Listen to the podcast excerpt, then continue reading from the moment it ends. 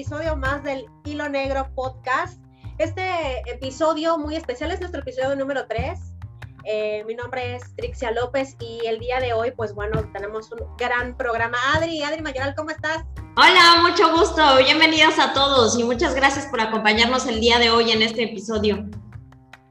Eh, va a estar muy interesante. Les, les Invitamos a que no se pierdan el tema. Vamos a, platicar con dos especialistas que nos están acompañando directamente de la Ciudad de México. Ahora, pues bueno, con esta cuestión de la nueva normalidad y de las, las bondades de las plataformas digitales, podemos tenerlas desde donde están que nos compartan toda su experiencia. Y antes de entrar en materia así súper rapidísimo, les queremos agradecer muchísimo, eh, bueno, Adri en su momento ahorita les va les va a decir, pero eh, queremos agradecerles mucho a todas las personas que se siguen uniendo a nuestras redes sociales, eh, que están eh, siguiendo nuestras páginas. Les invitamos a que si todavía no le das like a nuestra, a nuestra página en Facebook, le des like porque ahí permanentemente estamos pues subiendo muchísimo contenido. Este podcast lo hacemos con muchísimo amor, con, con todas las, las ganas de ayudar de contribuir y bueno, de hacer de todas y todos mejores seres humanos, por supuesto, para nuestro crecimiento, ¿sí o no, Adri?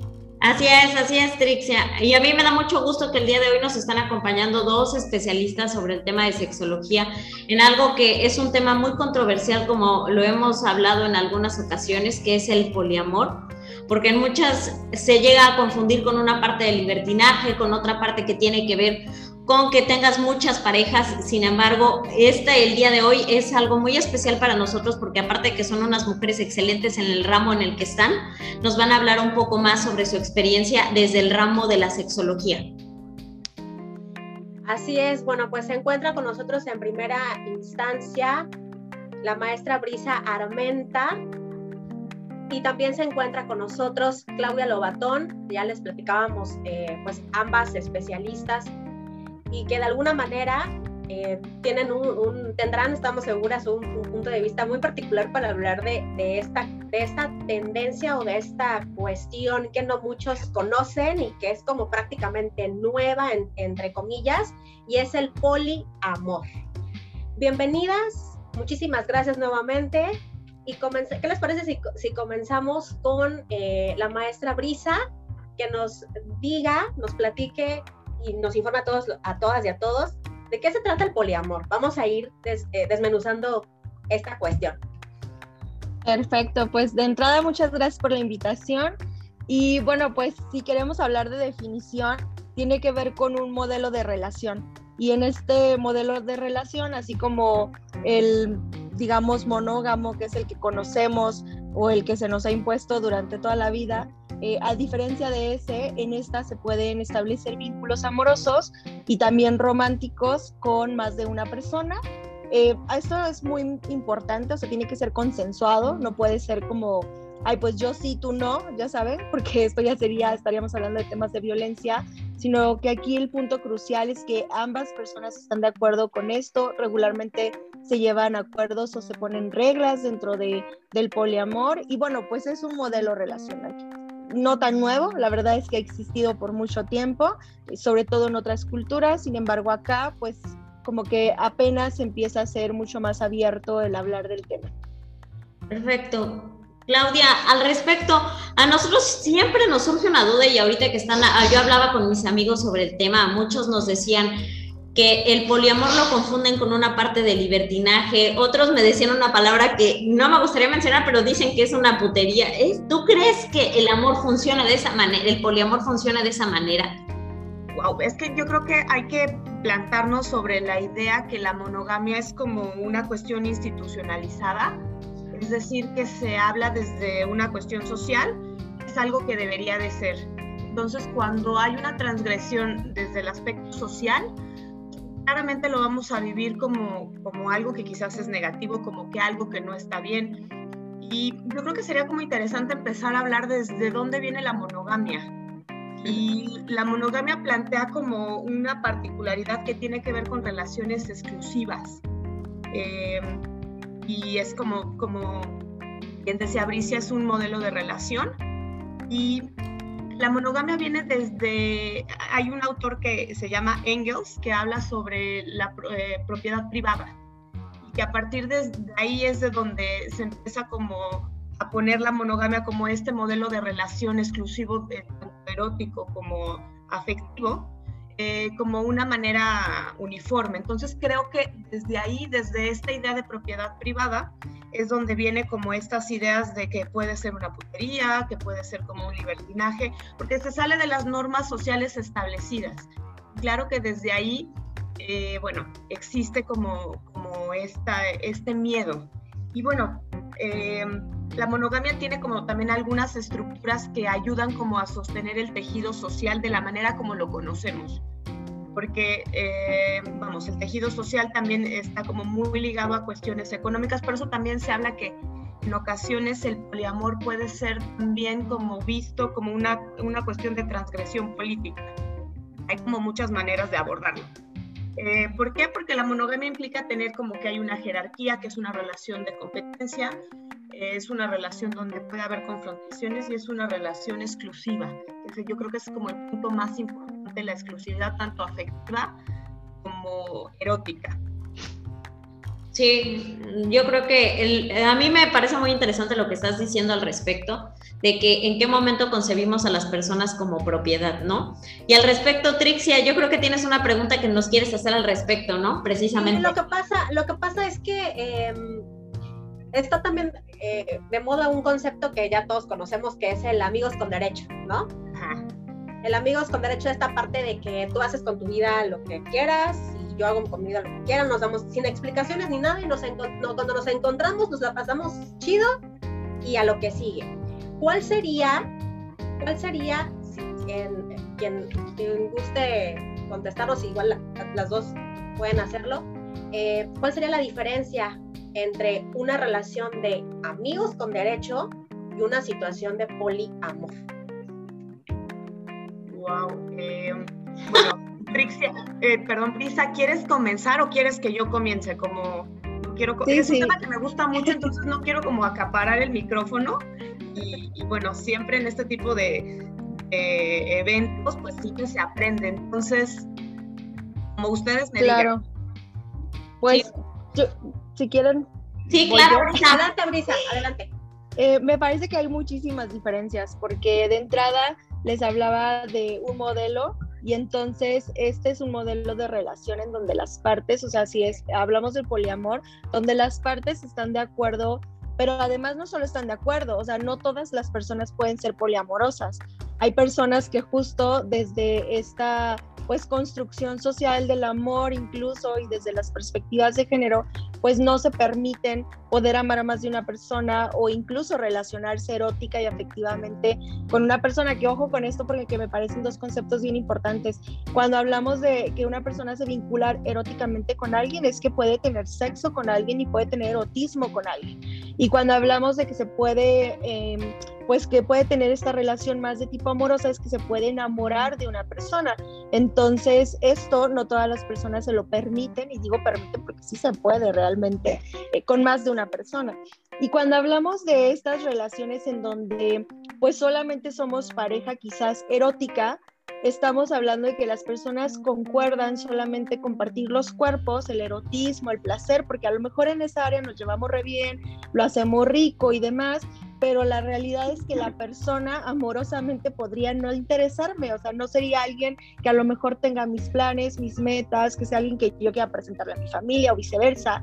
Y entonces creo que en eso es, digo, seguramente Claudia aquí puede agregar bastantes cosas, pero me parece que en esto radica la gran diferencia. O sea, en lo otro involucras, en el poliamor involucras ambas cosas. Estás en erotismo y en afecto con más de una persona y en esta decides estar con alguien, ya sea eróticamente, como de nada más ser amigos con derecho, aunque también conozco amigas y amigos con derecho desde el amor, o sea, desde el pasarla rico, pasarla bien, pero no tienen relaciones eróticas, solo pasan momentos juntos como de romanticismo, aunque realmente el sexo no es el punto, pero igual siguen sin tener una relación formal y sin quererla, además. Sí, y sabes, a mí me, venía como mucho a la mente como estos acuerdos que son, eh, vamos, eh, hablados y son eh, como de manera directa. Efectivamente, yo creo que la principal diferencia entre amigos con derechos y una relación poliamorosa es que una relación poliamorosa está claramente hablada y consensuada por todos los miembros. Si no, no se puede llamar desde ahí. Y otra característica principal es, como bien dice Brisa, es esta, vamos, este, este permitir eh, tener una relación no solo erótica, sino también afectiva. Eh, hay muchos tipos de poliamor dentro de la relación, ambas me parece que entran dentro de las relaciones no monógamas, que tiene que ver como con estas, estas nuevas formas, bueno, no nuevas, pero sí estas formas como de relacionarse, que ahora se les llaman como nuevas formas más bien desde este, desde este plantear que la monogamia no tiene que ser una sola opción, sino que yo puedo elegir la mejor manera de cómo me relaciono y que a partir de ahí, eh, bueno, se van generando acuerdos y se van hablando.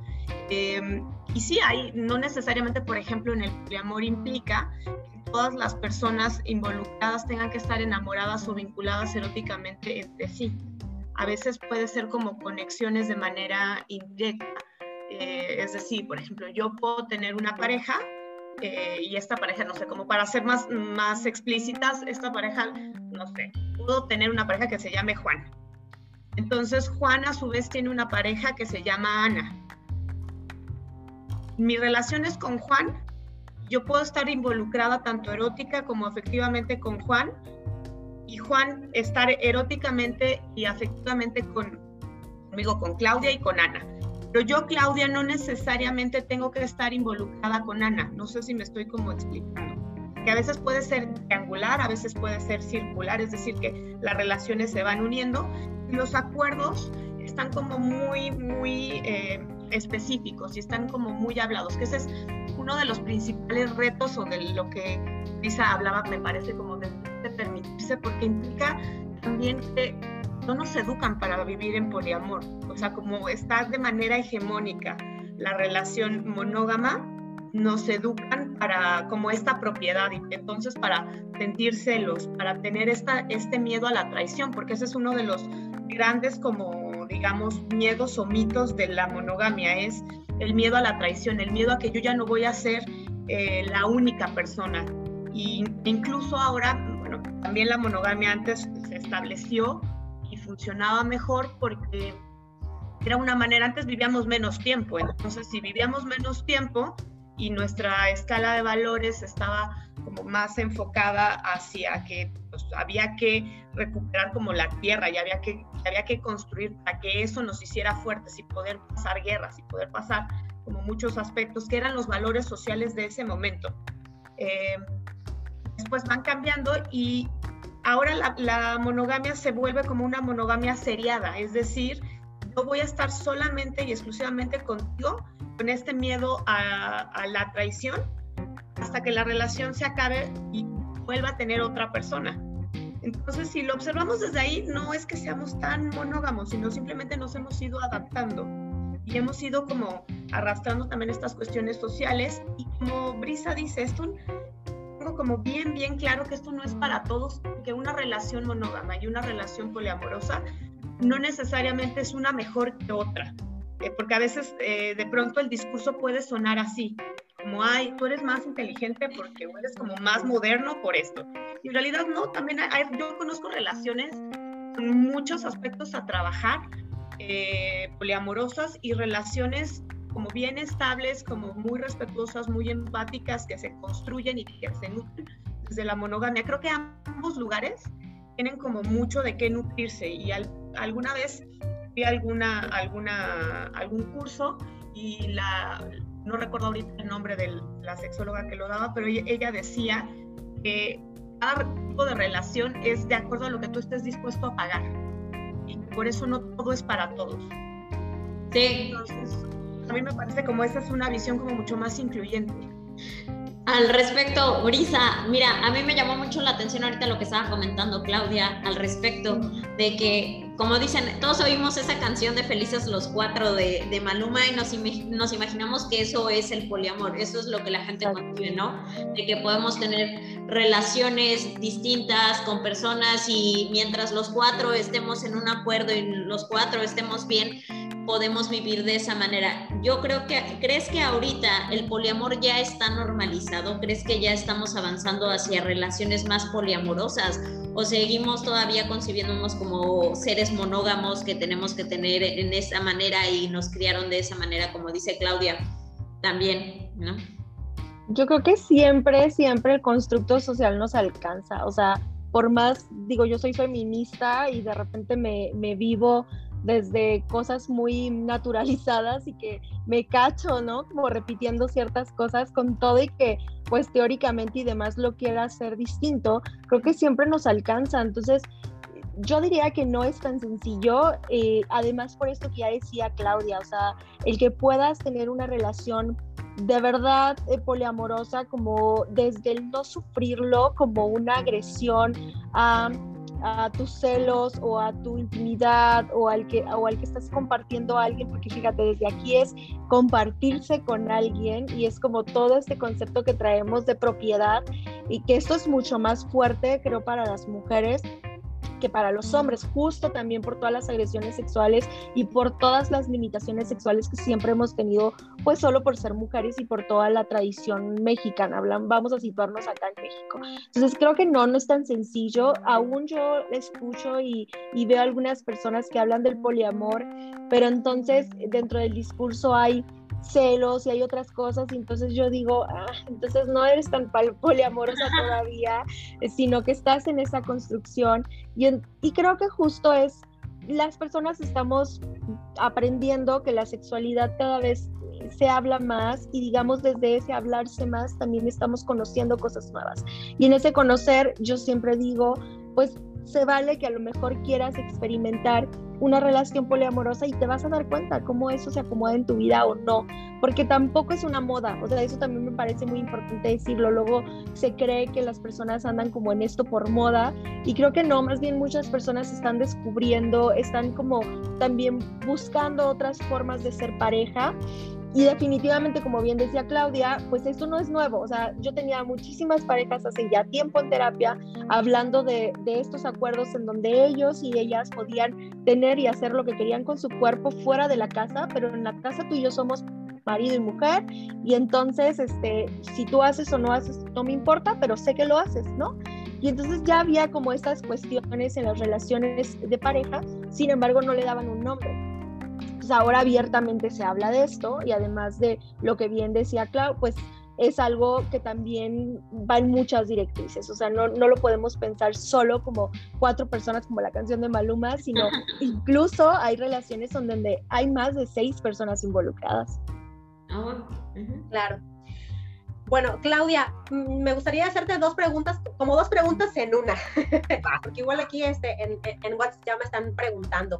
Eh, en, primera instancia, estamos eh, bajo, obviamente, preceptos culturales, educacionales y demás. Nos enseñaron que tenemos una, que, debemos, en teoría, o que lo normal es pues que tengamos nuestra pareja y demás, ¿no? Solo una, o sea, la monogamia. Eh, ¿Consideras, considerarías que la, esta evolución, porque claramente el poliamor vendría hacer eh, eh, una, una, evolución de las relaciones humanas. Eh, todo en, en, en, cierta medida evoluciona.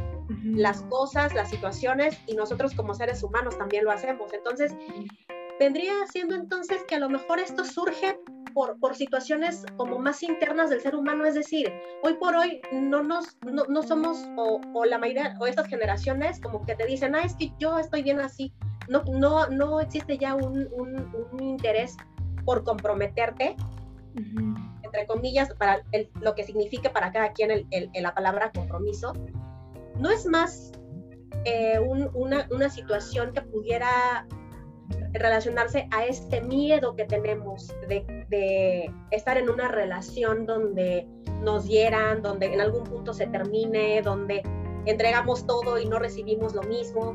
Entonces, ah, bueno, pues ahora me voy a diversificar, ¿no? Vamos a ser poliamorosos. Es como tener una garantía, ¿no? Ajá, ajá. ¿Crees que podría, podría venir por ahí algún, alguna situación de esos miedos, del miedo al compromiso, al ser herido, al, al, al, al, rompimiento de expectativas? Y por otra parte, eh, ¿qué, ¿qué características deberíamos tener las personas que, que, que, en dado caso pudiéramos decir yo le entro al poliamor? ¿Qué es lo que no debo ser? ¿Celosa o orgullosa por, por nombrar algunas, algunas características? Wow, sí, ¿verdad? Sí. Porque no me gusta luego como decir mal los nombres. Me haces dos preguntas que me parecen súper potentes. Eh, me voy a ir despacito. Eh, si, se me, si sientes que me está faltando algo, lo diciendo porque luego soy media dispersa y, luego me cuesta como trabajo sostener las dos preguntas. Creo que la primera, si la estoy cachando bien, es como, claro, la, el poliamor es una manera de, pues si no está A, tengo a mi respaldo B y pues le sufro menos y, y hay como esta idea de estoy menos comprometido, ¿no? Que entonces ya no estoy contigo como solo en las buenas y en las malas, sino puede haber como alguien de, lo voy a poner así como bien entre comillas, como para explicarlo desde de repuesto. ¿Sí te lo entendí bien? ¿Sí va por ahí la, la pregunta? Sí. Bueno, ese es uno de los grandes mitos, porque en realidad eh, el compromiso tiene que ver con los acuerdos y, y, no tiene nada que ver con el tipo de relación. En realidad, esto es como una idea muy romantizada de las relaciones. Eh, tiene que ver más con el amor romántico, donde creemos que eh, hay una media naranja y entonces alguien va a venir a complementarme. Cuando en realidad eh, este, este tipo como de ideas, y Brisa aquí no me dejará mentir, eh, pues generan mucha violencia.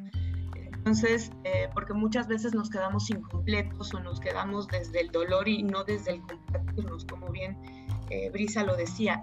Creo que esto de lo que me dices lo, se puede explicar con este término que se llama normatividad es poner como las relaciones monógamas como una relación privilegiada, en donde cualquier diferencia eh, puede ser discriminada. Y en realidad el, el compromiso, y más me, parecería que incluso se requiere de un mayor eh, nivel de autoconocimiento y de un compromiso eh, diferente en este tipo de, de, formas de relación. Es como decir un poco que las mujeres no tienen hijos es porque no están comprometidas eh, o porque no quieren adquirir un compromiso. Y en realidad no me parece que sea así, me parece que es más bien una cuestión de elección. ¿Qué es lo que a ti viene bien y qué no te viene bien? Porque pensar que el compromiso solamente es como para un lado es, es asumir que solo hay una manera de relacionarme. Y eso puede traer los aspectos discriminatorios, porque ¿qué pasa, por ejemplo, con las personas que son asexuales?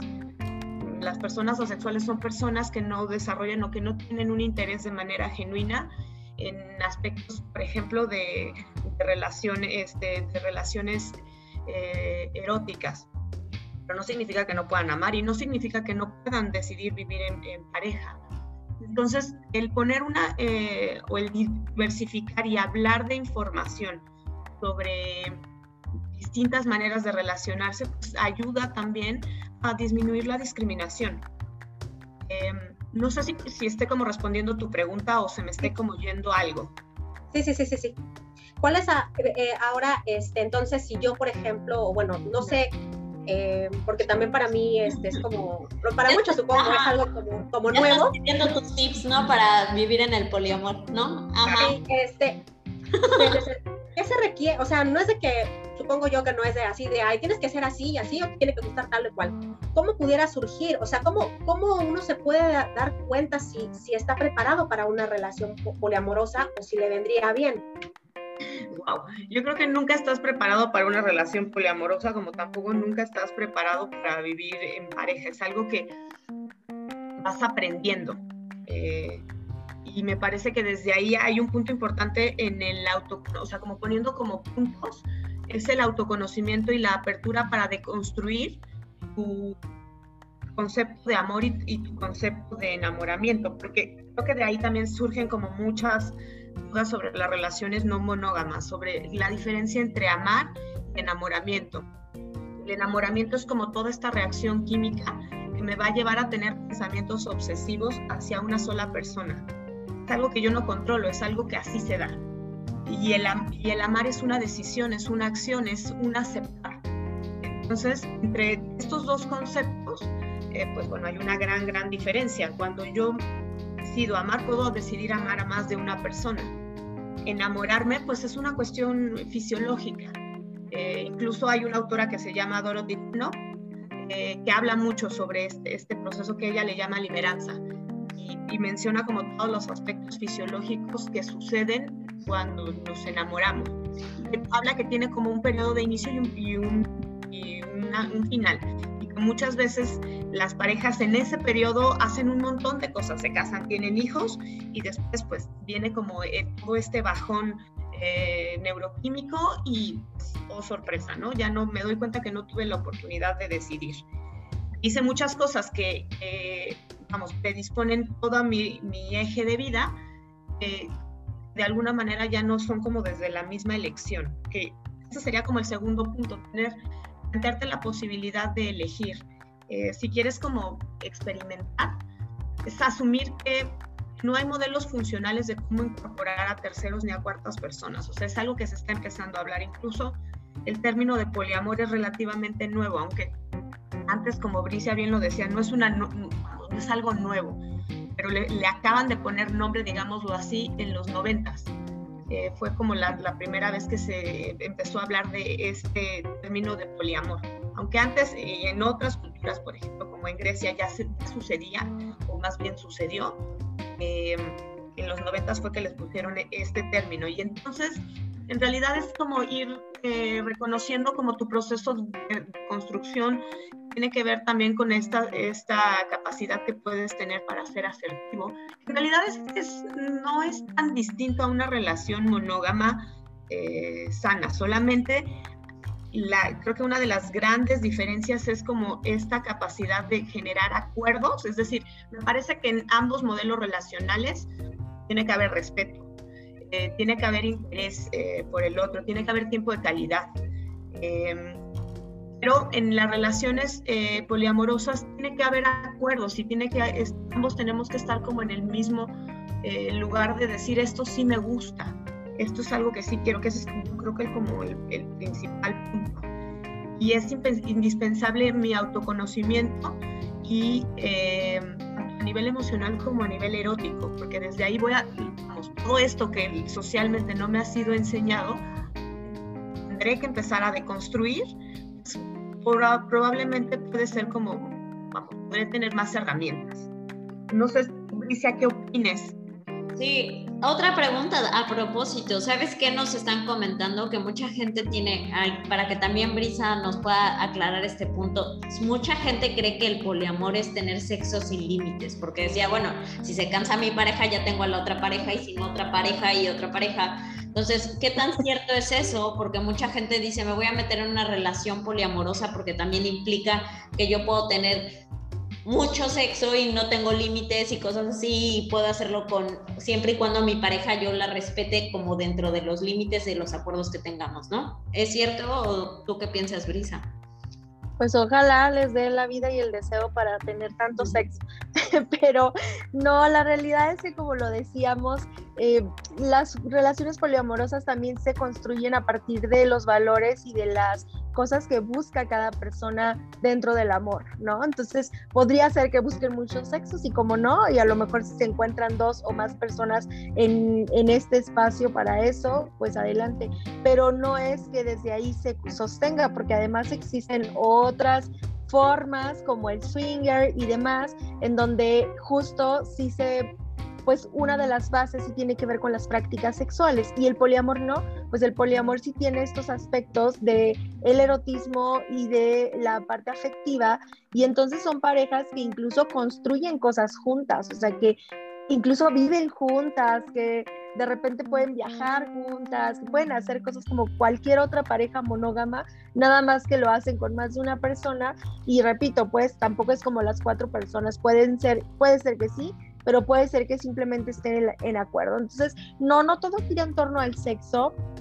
Además, creo que eso es como algo bien particular porque el deseo es muy individual y seas poliamoroso, seas lo que sea, tu deseo, tu edad y muchos factores pueden eh, pues jugarte una mala pasada como para que hoy tengas mucho o, menos deseo. Entonces, definitivamente es un mito y no, y, algo que me gustaría mucho hacer hincapié es la construcción del poliamor va desde la relación de pareja, o sea, desde construir pareja, desde construir eh, acuerdos, desde amar de una manera distinta, o sea, amar amar a las personas y no como desde los constructos sociales, sino desde el ser. Y, y otra cosa importante es que no es fácil, o sea, no, no, no es nada sencillo porque las personas, aunque quizás muy personalmente lo puedan hacer, siempre se topan con la familia, con las amistades, con un montón de gente que dice tanta tontería respecto al tema y que incluso les ponen un montón de etiquetas como esto, ¿no? Como puede ser el que, ay, pues te encanta coger y entonces por eso andas en esto, o eres una infiel y entonces como eres infiel, pues el poliamor te acomodó re bien. Entonces también yo creo que no ha de ser tan sencillo vivirse en un en una forma o en un modelo de relación en donde todo el tiempo te ves criticada o te ves incluso violentada por eso, porque no va a faltar quien crea que porque eres poliamorosa, pues el que se te atraviese te va a gustar y con el que sea puedes tener este tipo de relación. Sí, claro, ¿no? O sea, qué bueno, deconstruimos ahorita y encontramos un hilo negro del de los mitos que son para nosotros el, poliamor, ¿no? Porque al final de cuentas, como tú dices, no siempre está asociado con el sexo, no siempre tiene que estar asociado, sino que es un acuerdo entre parejas que al final es una decisión que tú puedes tomar y que no se necesita tener una preparación, sino yo creo que más bien es estar dispuesto a enfrentarte a esta parte de la construcción social con la que tú te crías y con la que estás viviendo, ¿no? Y, yo quisiera agregar algo que, o sea, lo pensáramos como cuando, si tú eres monógama, como cuando tú te enamoras de alguien, ¿no? O sea, tú de repente no vas por la vida como con un manual eh, diciendo, así me voy a enamorar y, y, ese es el plan A, B y C para conseguir a, mi pareja, ¿no? O sea, realmente pasan situaciones las cuales te llevan a una, a una relación eh, y hay un montón de cosas implícitas. Entonces, en el tema de poliamor es igual, las personas se encuentran, se encuentran con más de una persona o, se encuentran dos personas que justo no tienen esas ataduras del cuerpo, no tienen las ataduras emocionales y entonces se dan cuenta que justo pueden tener estas otras opciones de amar. Entonces tampoco es tan de ir con la etiqueta, sino que muchas veces más bien es a partir del encuentro y a partir del conocerse que después se encuentran que pueden caer perfectamente en el poliamor. Pero sí me gustaría que también sepamos que a veces ni siquiera sabes que eres poliamorosa y solo justo como a, través del encuentro podrías darte pues este permiso o, o encontrarte con el poliamor incluso. Entonces nunca hay que decir nunca. Así es. Nunca sabemos qué momento podemos vivir. Pues nada más nos queda más que agradecerles a las dos, a Claudia, a Brisa, este día por estarnos acompañando y no sé si nos puedan compartir sus redes sociales por si quieren saber sobre más temas de sexología, sobre más temas que ustedes comparten muchas cosas muy interesantes a través de sus redes sociales. Me gustaría empezar por Claudia para que nos recomiende sus redes sociales en donde la podemos seguir y saber más cosas al respecto. Claro, me pueden seguir como en, Instagram como y Twitter como arroba sexóloga Clau y también dentro de las redes del consultorio en donde estoy que es arroba sayumesi. Eh, ahí brindamos información y asesoramiento psicológico como sexológico. Eh, bueno, sobre distintas áreas, no solamente sobre el área de pareja, sino también el área erótica, el área de educación de la sexualidad, muchas cosas. Entonces, les invito a que nos sigan y, pues nada, que manden sus preguntas y que sobre todo se cuestionen. Creo que es eh, como manera de concluir este tema es como cuestionarme qué es lo que a mí me viene bien. Sí. Para poder tener como una opción de decisión, que desde ahí me parece que es como, como estar eh, como más enfocado en el placer. Gracias, Clau. Brisa. Pues a mí en casi todas las redes sociales me encuentran como Psicobienestar y Sexualidad Integral, que es el proyecto personal en el que justo atendemos también psicología, sexología y bueno, damos talleres y demás. Y en YouTube me encuentran como Entre Cojines con Brisa, que es el canal eh, de una marca también ahí de juguetitos sexuales, que no voy a hacer comercial, pero Y también les quería, les quería dejar eh, por ahí dos talleres que traemos próximos. Eh, uno con, seguramente la conocen, porque quien no la conoce, con mi amiga Rina Riesenfeld, que vamos a tener un taller el día 6 de marzo sobre sexo fuera de la rutina a propósito de la pandemia y de todo esto que nos está llevando a tener como estas cuestiones muy rutinarias en el erotismo. Y tenemos otra capacitación eh, para medios de comunicación sobre la importancia de la transversalización del enfoque de género, diversidades y discapacidades. Entonces está padrísimo. El, ese segundo es gratuito totalmente. Entonces les voy a pasar por ahí la info para que si pueden compartirla en sus redes, pues va a estar padre. Muchísimas gracias, Trixia. Creo que sí, pues no me queda más que agradecerles por, por, este, estos minutos que, que, están compartiendo con nosotras sobre este tema tan importante. Justamente mientras hacíamos la labor en la semana de difusión y demás, eh, había eh, amigos que me decían es que yo no podría y se ajusta mucho a lo que ustedes comentan. Cada quien sabe cada quien sabe, a lo mejor yo en este momento, yo como Trixia, te, eh, diría, no, pero la, o sea, las cosas van cambiando y en algún punto pudiera ser que para mí sí funcione. Es, es, también como, como decían ustedes, darse esa oportunidad. Les agradecemos muchísimo. Este es su espacio. Cuando gusten, esperemos contar con ustedes en próximos programas hablando de más temas y ahí vamos a estar eh, difundiendo eh, toda la, la, información de sus páginas y demás para que nuestro público les, les, les siga. Muchísimas gracias. Gracias a gracias todos. A Al contrario, gracias a todas y gracias por la invitación. Cuídense. Mucho gusto, Clau. Igual, bye bye. Nos, nos, nos, nos, vemos, escuchamos en el siguiente episodio. Gracias a la gente que estuvo con nosotros. Déjenos sus comentarios en los videos. Si quieren pertenecer al grupo de Facebook, nos mandan invitación, nos buscan como El Hilo Negro. También estamos en Instagram y en Facebook, Adri. Gracias a todos, gracias Trixia, Brisa, gracias. Nos vemos. Bye. Cuídense. Gracias.